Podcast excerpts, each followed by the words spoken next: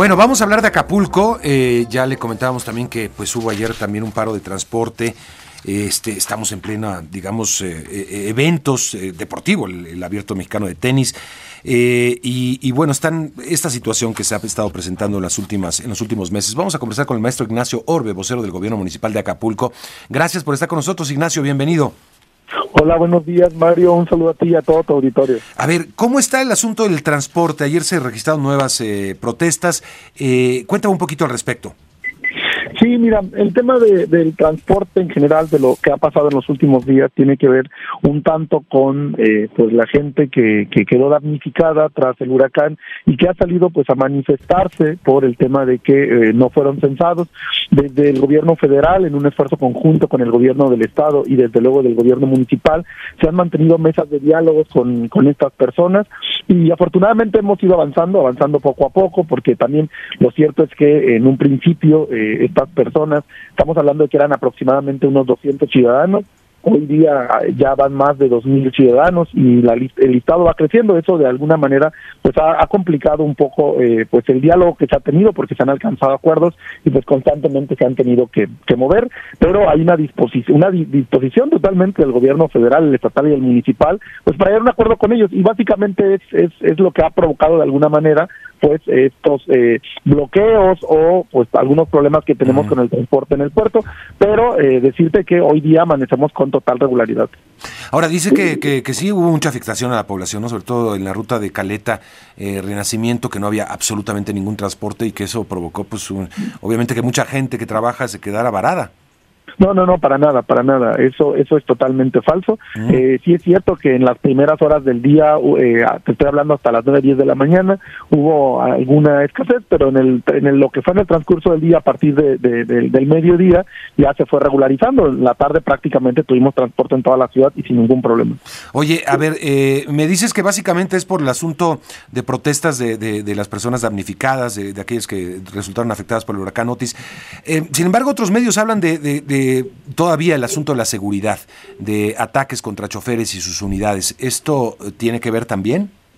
No, en esta, en esta ocasión tiene que ver con, eh, se anunciaron el día de ayer si no me equivoco, por parte de, este colectivo, tres, cuatro eh, bloqueos que se iban a realizar en la ciudad. Sin embargo, no se realizó ninguno. Hasta mediodía solamente tuvimos uno, este, y, fue el único que tuvimos, ¿no? Y entonces eso fue, fue más bien una serie de eh, noticias falsas, fake news, como se les llama, que estuvieron corriendo sobre todo a través de, eh, de WhatsApp, ¿no? Y eso, pues, de alguna manera que hizo que la gente bueno, se, se contuviera en sus casas, que el transporte anunciara que no iba eh, a salir de más, pero eh, te repito, por parte del municipio nosotros estuvimos dando puntual seguimiento a esta situación por parte de nuestra Secretaría de Seguridad Pública y Vialidad y pues bueno, al final al final tuvimos transporte. Pero sí se están registrando problemas entre supuestos integrantes del crimen y, transportistas, te lo digo porque hay muchas notas de prensa, el Universal dice aquí, por ejemplo, el domingo fueron cuatro ataques durante la madrugada quemaron un taxi que estaba estacionado en la colonia Progreso cerca del centro del puerto.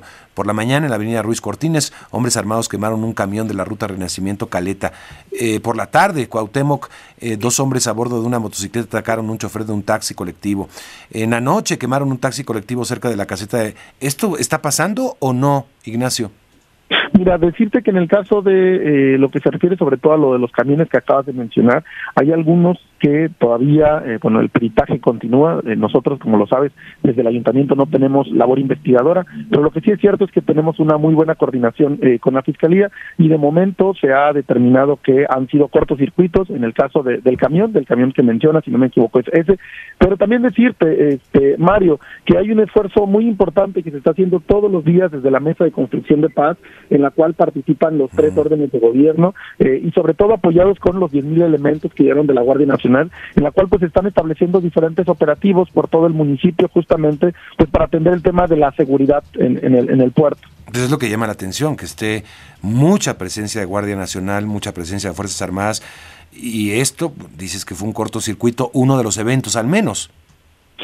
Pero mira, eh, yo diría que no llama eh, tanto la atención, eh, no sé, más o más bien, te, lo diría de la siguiente manera, el hecho de que tengamos en este momento tantos cuerpos de seguridad solamente atiende a una cuestión que por parte de los tres órdenes de gobierno hay un esfuerzo y sobre todo una intención de disminuir toda la, lo que es la incidencia delictiva, los homicidios dolosos. La verdad que estamos trabajando intensamente en ello y justamente pues por eso podemos ver tanta seguridad. Además que, como lo sabes, eh, después del huracán Otis lo que nos interesa es el tema de la reconstrucción, atraer el turismo, porque es la única manera en la que esta ciudad va a conseguir salir adelante, y es por ello que eh, estamos haciendo el esfuerzo, ¿no? Decirte que hoy día, afortunadamente, el turismo ha regresado, hemos tenido unos buenos fines de semana, y entonces, bueno, es, por ello, ¿no? todo, el tema No, yo, yo lo puedo entender, somos visitantes de Acapulco y es un puerto entrañable para todos los mexicanos, y para todos los que solemos visitar, los, todos los que acostumbramos ir al abierto de tenis, lo que queremos es ver recuperado el puerto. En eso estamos completamente de acuerdo. Entiendo que el abierto se está llevando, eh, contrariamente a los pronósticos, de una manera muy exitosa, con mucho esfuerzo también de gobierno y de, empresas. Eso, eso, eso está, eso hay que, hay que decirlo, lo hemos dicho, ayer hablábamos incluso con la gente de Mundo Imperial y nos hablaba todo lo que están haciendo en colaboración con las autoridades. Eso es una parte, pero la otra, y señalar las cosas que están pasando, Ignacio, solamente tiene el objetivo de eh, tratar de ver dónde están los problemas y tratar de coadyuvar a reforzar lo que está mal. Eso, yo creo que eso es, eh, eh, pues también es entendible, ¿no? Y es una obligación también de, la, de decir las cosas que no están funcionando a pesar de que se hacen los esfuerzos. es evidente. Pero este, vaya, ese es el afán de, de, de narrar lo que está pasando cotidianamente y este pues ver los problemas que, que permanecen, ¿no? Yo creo que esa es la intención, maestro. Sí, sí, tienes razón y así así debe de ser. La verdad que es la labor que realizan los medios de comunicación es muy importante y como te decía también en ese sentido pues habría que destacar pues el esfuerzo que se está haciendo desde los tres órdenes de gobierno, desde el ayuntamiento para que justamente a través de las reuniones que se mantienen diariamente en la mesa de construcción de paz a las 8 de la mañana pues podamos dar seguimiento y atender todo esto que, que se está diciendo. La verdad que pues como lo sabes esto es un problema de carácter estructural y solamente pues atendiéndolo en pues vamos a lograr eh, pues disminuir estas cifras, ¿no? Bien. Bueno, pues sí, este, te digo, son muy insistentes las, las, crónicas de que se trató más bien de un asunto que tiene que ver con la seguridad, este, con nuevos ataques, pero bueno, este, vamos a esperar obviamente a que a que se determine por parte de los peritajes qué, qué es lo que está pasando también en aquellas unidades que resultaron quemadas. Eh, pues te agradezco y, y espero tener ese, mantener ese contacto, maestro, para ver cómo van las cosas.